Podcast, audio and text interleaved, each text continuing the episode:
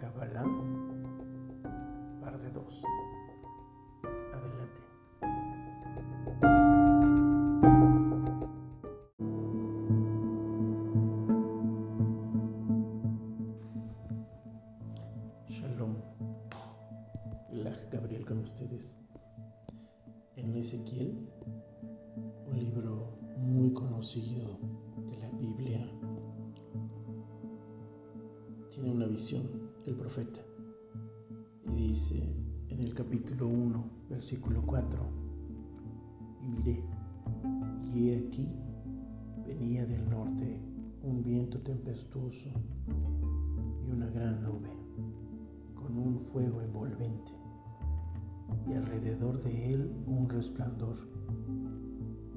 y en medio del fuego algo que parecía como bronce refulgente y en medio de ella la figura de cuatro seres vivientes.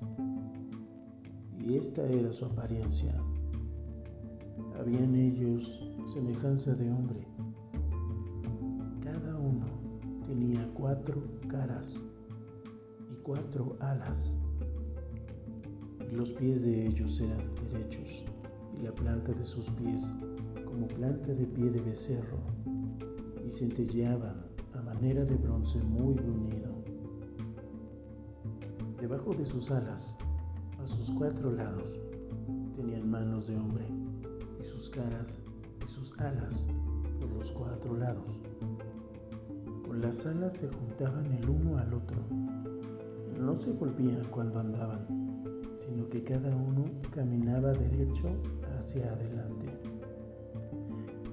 Y el aspecto de sus caras era cara de hombre y cara de león al lado derecho de los cuatro y cara de buey a la izquierda en los cuatro. Asimismo había en los cuatro cara de águila. Así eran sus caras. Y tenían sus alas extendidas por encima, cada uno dos, las cuales se juntaban, y las otras dos cubrían sus cuerpos. Y cada uno caminaba derecho hacia adelante hacia donde el Espíritu les movía que anduviesen, andaban, y cuando andaban no se volvían. Cuanto a la semejanza de los seres vivientes, su aspecto era como de carbones de fuego encendidos, como visión de hachones encendidos, que andaba entre los seres vivientes, y el fuego resplandecía, y el fuego fuego salían relámpagos y los seres vivientes corrían y volvían a semejanza de relámpagos.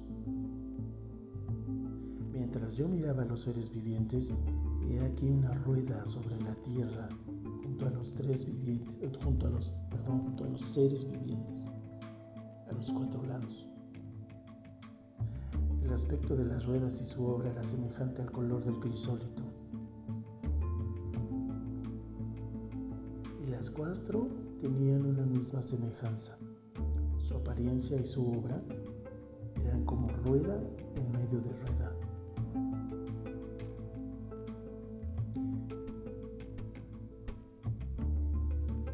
Esto nos puede dar un indicio también de lo que en la historia de la humanidad hemos visto como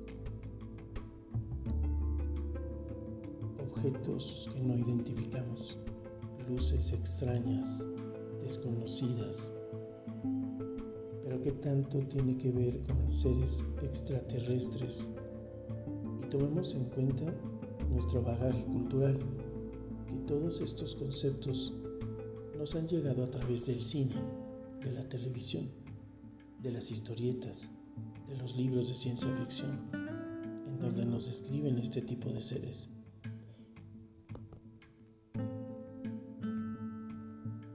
Tendría que ver esto con lo que estamos viviendo ahora? Vamos para allá.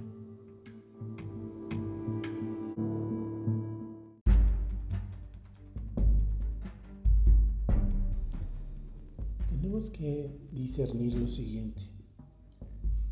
Es verdad que el fenómeno de los ovnis, platillos voladores, seres extraterrestres, marcianos, pueblos de las Pléyades.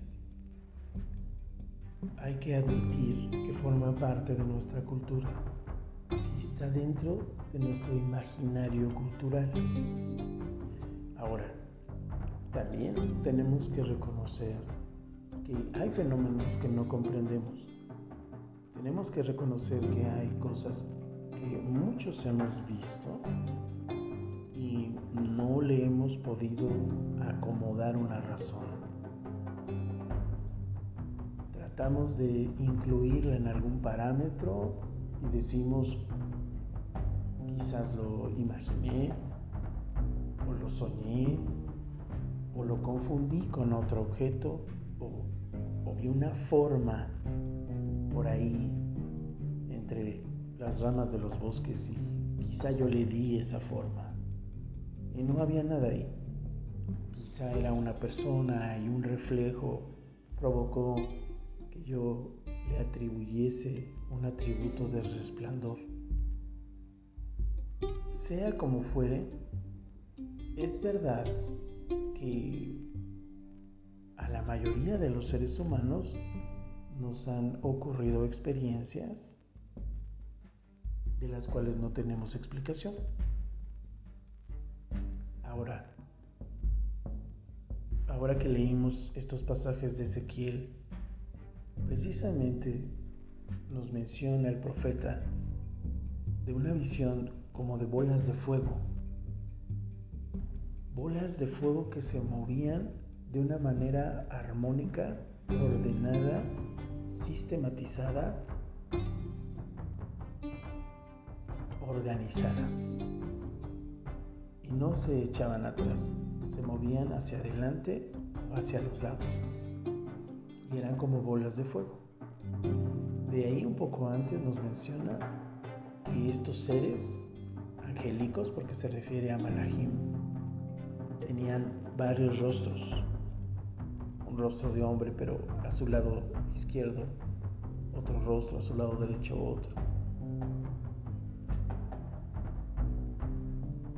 Y además que tenían una apariencia similar a la de un ser humano, pero con grandes alas. Cuando nosotros se nos enseña en la Torah que no, que no debemos de atribuirle forma humana a cosas incluso angélicas, pareciera que se contradice un poco cuando estamos leyendo la Biblia y la Biblia incluso nos menciona poco antes algo todavía más sorprendente, que Ezequiel ve un trono, también lo ve, lo ve Isaías.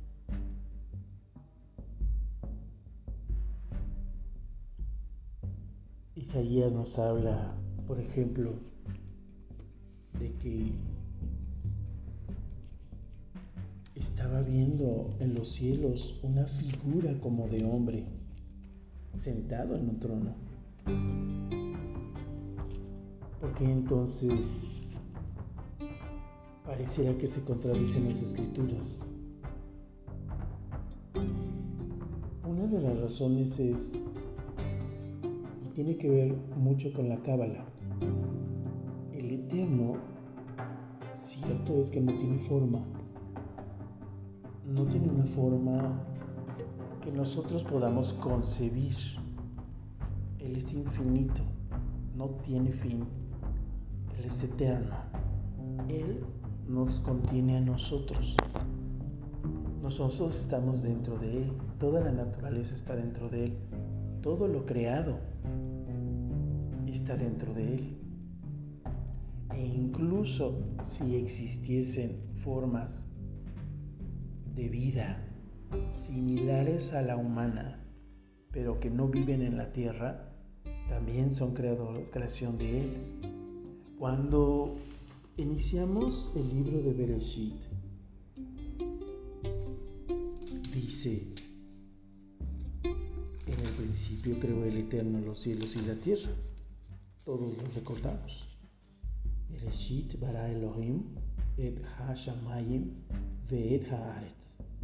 Pero hemos dicho en otro capítulo que cuando decimos Bereshit para Elohim et, esa partícula de et se escribe aleftaf, lo que significa que es el alefato, lo que significa que todo lo que se pronuncia, todo lo que puede concebirse en una palabra puede existir.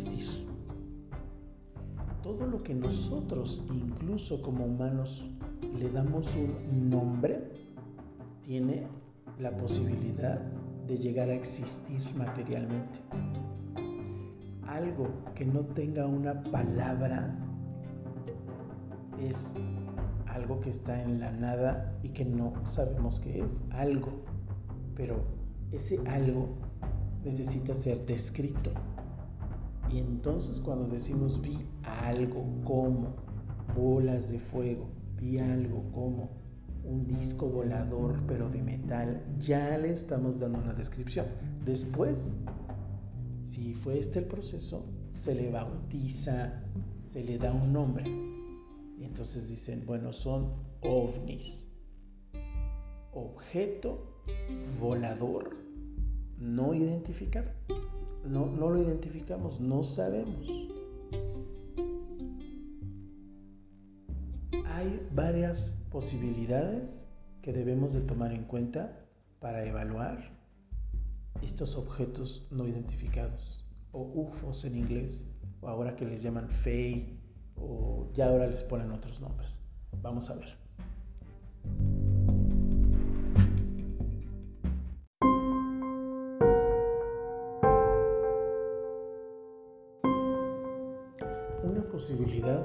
Que se debe de tomar en cuenta es que sean objetos creados por un gobierno, objetos mismos creados por el gobierno de los Estados Unidos, por el gobierno ruso, por Alemania, por China, por países que tienen ese nivel de avance tecnológico y científico. También puede ser la posibilidad de que sean objetos creados por una organización de naciones. No es casual de que los países poderosos se unan y al mismo tiempo estén en desacuerdo en otros temas. Son las cosas del ser humano y que se hayan aliado para crear este tipo de tecnología. Debemos también recordar que los objetos tecnológicos que nosotros disfrutamos, las personas comunes, corrientes, ciudadanos, se desarrollaron muchos años antes.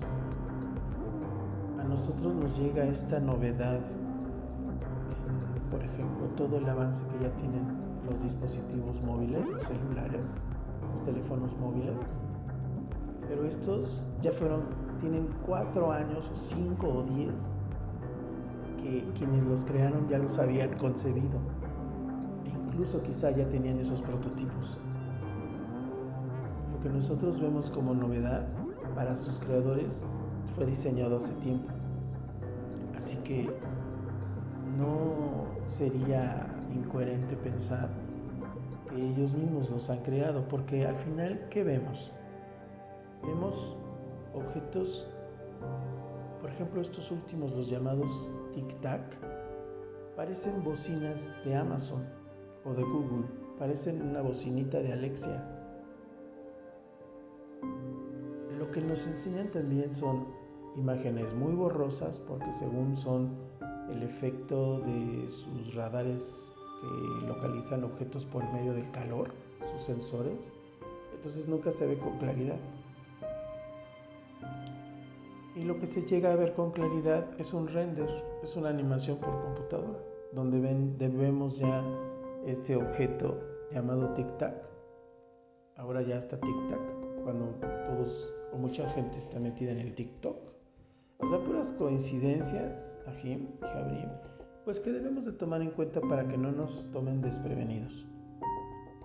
No sería sorprendente que hubiese una tecnología así humana, Recordemos una cosa, las personas que declaran en los medios dicen, dicen, ellos dicen, es que era una tecnología más avanzada que la nuestra, es que se mueven más allá de la velocidad de la luz, pero nadie lo hemos visto, ni siquiera ellos lo tienen realmente grabado para ser estudiado.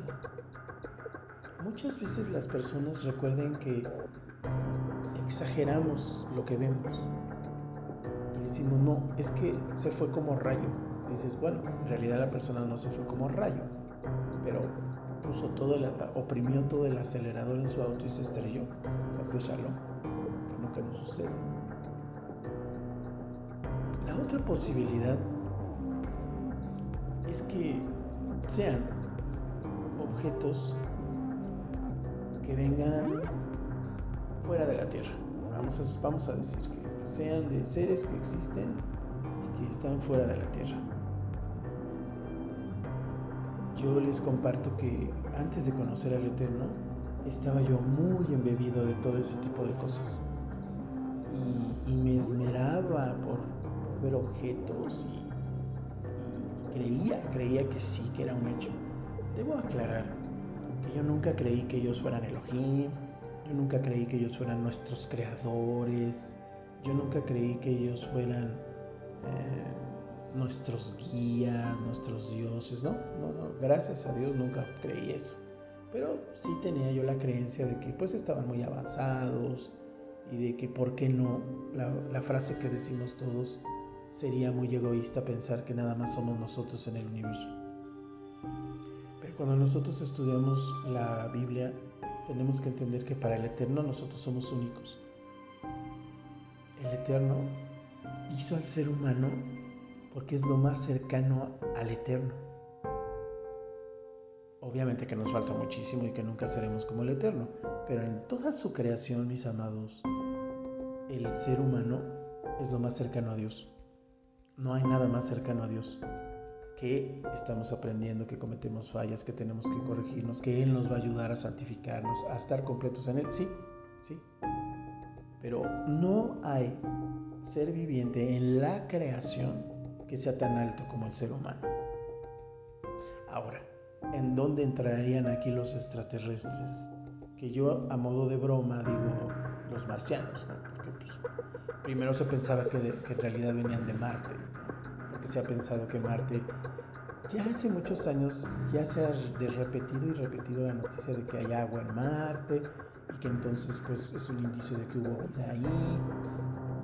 Y cada gobierno de Estados Unidos lo vuelven a repetir como un gran descubrimiento. ¿Y qué ves de sus ondas que mandan a Marte? Nada más pudimos mandar dos segundos de una grabación de un aparatito que está ahí nada más dando vueltas entre tierra de color rojo. La verdad nunca nos han enseñado bien a bien cómo se ven los demás planetas desde ahí, cómo se ven las estrellas, el caso de la luna. Increíble y debe de haber una razón, ¿verdad? Que no podamos ver realmente una foto o fotografías tomadas desde la luna hacia la Tierra. Siempre vemos la misma foto de la Tierra y vemos la foto de la Tierra con distintas proporciones de los continentes. ¿Por qué no hay una foto real de la Tierra? Cuando la Tierra además hay que señalar está rodeada de basura que hemos nosotros, el ser humano, ha arrojado al espacio, más la basura de los todos los cosas de las eh, estas eh, cohetes que están ahí rondando la Tierra, porque eso sí es verdad que han salido eh, a rotar alrededor de la Tierra estas cápsulas espaciales, pero también dejan basura, antenas, satélites que ya no sirven, los dejan ahí. Y nunca hemos visto una foto, siempre nunca vemos nada, nada más vemos al planeta muy azul y muy bonito. Se dice que el ser humano en realidad no ha podido traspasar un límite después de salir un poquito de la Tierra. Y por eso se dice que nunca llegó el hombre a la luna. Y cuando vemos que siguen sin enseñarnos fotos más concretas, nada más nos enseñan el mismo puñado de fotos de, Neil Armstrong. Nunca nos enseñan más fotos cuando se supone que fueron más veces. Pues la verdad es que sí despierta muchas dudas. Pero, pues ya se verá. ¿En dónde entrarían entonces los seres extraterrestres? Bueno, en primer lugar, que todo es creación del Eterno.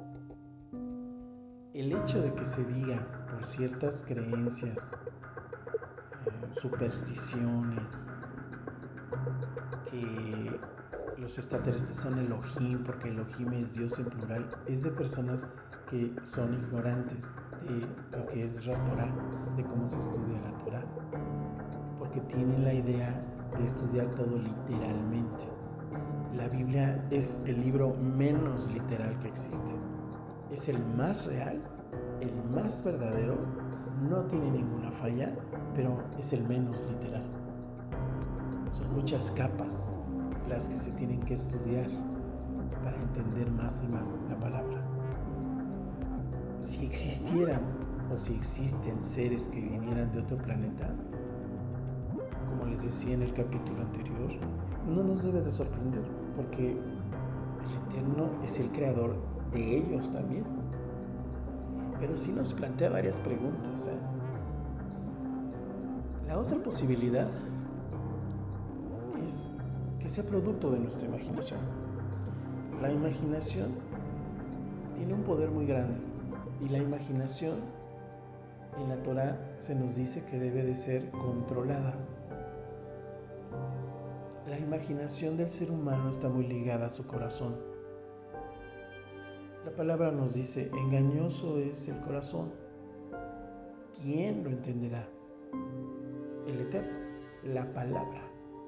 Nosotros tenemos que aprender a contener la imaginación del corazón, no a eliminarla, a contenerla. Imaginamos demasiado. Y cuando uno imagina demasiado, sí se pueden visualizar esas imaginaciones. Eso tampoco tiene nada que asustarnos y no es nada del otro mundo, ahora sí que literalmente no es nada del otro mundo. Ya existen estos lentes donde nosotros nos podemos poner y ver frente a nosotros una pantalla virtual donde podemos ver nuestros correos electrónicos, ver fotografías, ver películas. Estamos a un pasito de que ya nada más con guiñar los ojos podamos aparecer volando frente a ti imágenes holográficas de tus mensajes, de tus correos, de que hables por teléfono. Estamos muy cerca de ello y como les repito, las personas que crean estas cosas ya van adelantadas unos años.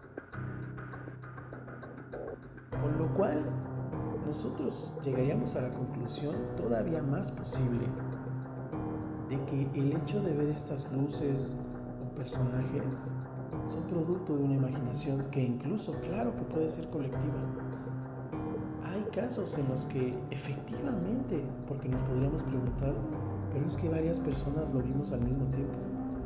Y les repito que yo llegué a vivir cosas así, donde, donde la gente alrededor de mí decía, es que lo estamos viendo todos, todos estamos viendo eso.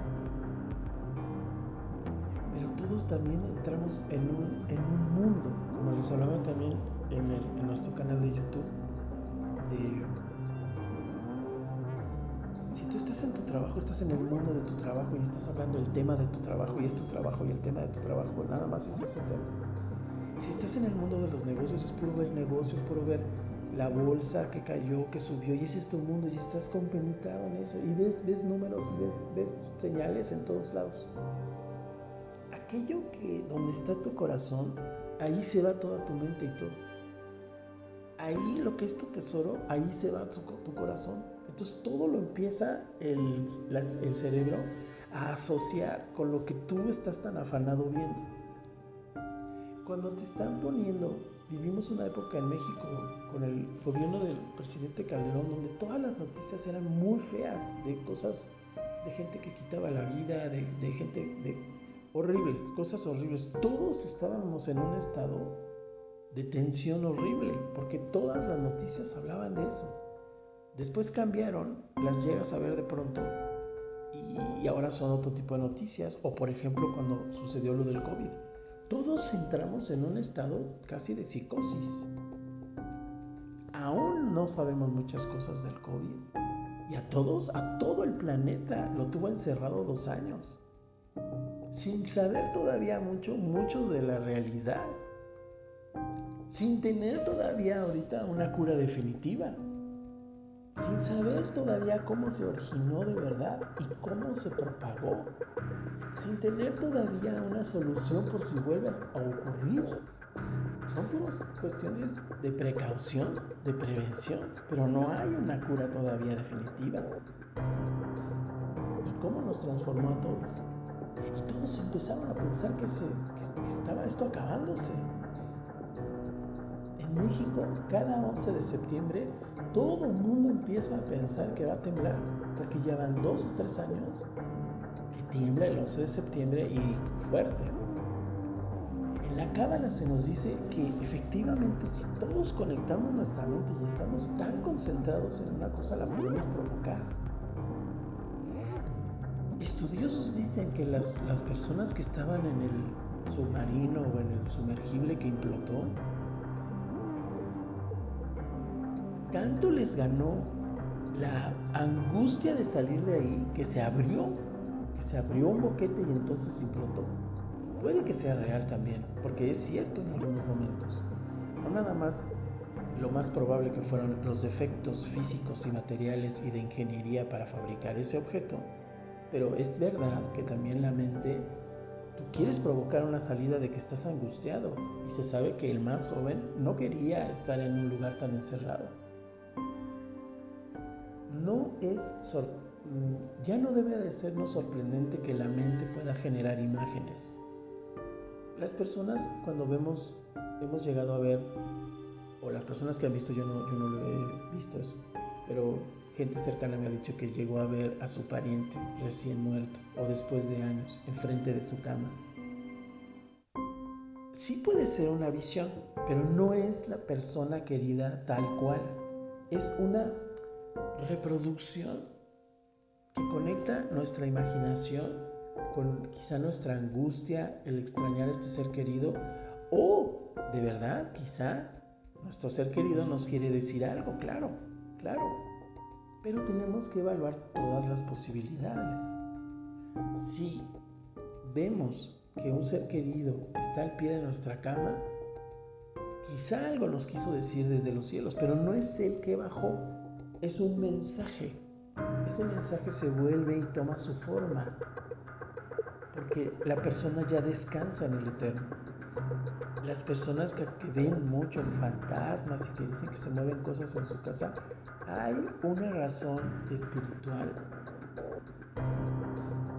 No es que sea mentira, hay personas que sí les ocurre eso, pero hay una relación espiritual que conecta a esa familia para que ellos mismos estén reproduciendo esos sonidos. Podría ser que no, podría ser que realmente una casa tiene alguna fuerza que esté moviendo los cajones. Sí, sí podría ser, pero no es en todos los casos. Son muy contados esos casos. Los temas, por ejemplo, de posesión demoníaca son más cercanos a la esquizofrenia. Puede haber una posesión en algún sentido sí, pero no podemos generalizarlos. Esa es la situación con todo este tema, porque bien saben ustedes que cuando hablamos de extraterrestres nos pasamos a fantasmas, a experiencias parapsicológicas. ¿Y qué es lo único que nos puede mantener coherentes, serenos, en shalom?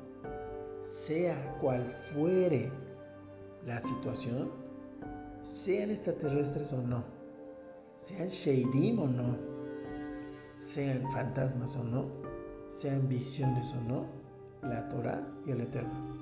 Si nosotros nos concentramos en hacer lo que nos indica la Torah, guardar los mandamientos, ver por los demás y ver nada más al abacados, orar, pedirle su protección, estar con Él, vivir una vida ordenada, esforzados, nada ni nadie de este mundo o del otro te va a afectar, porque todo viene de Hashem.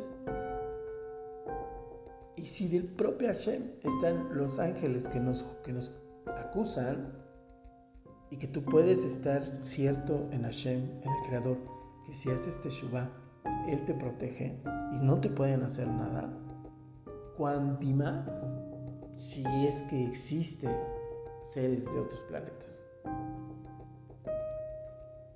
Shalom.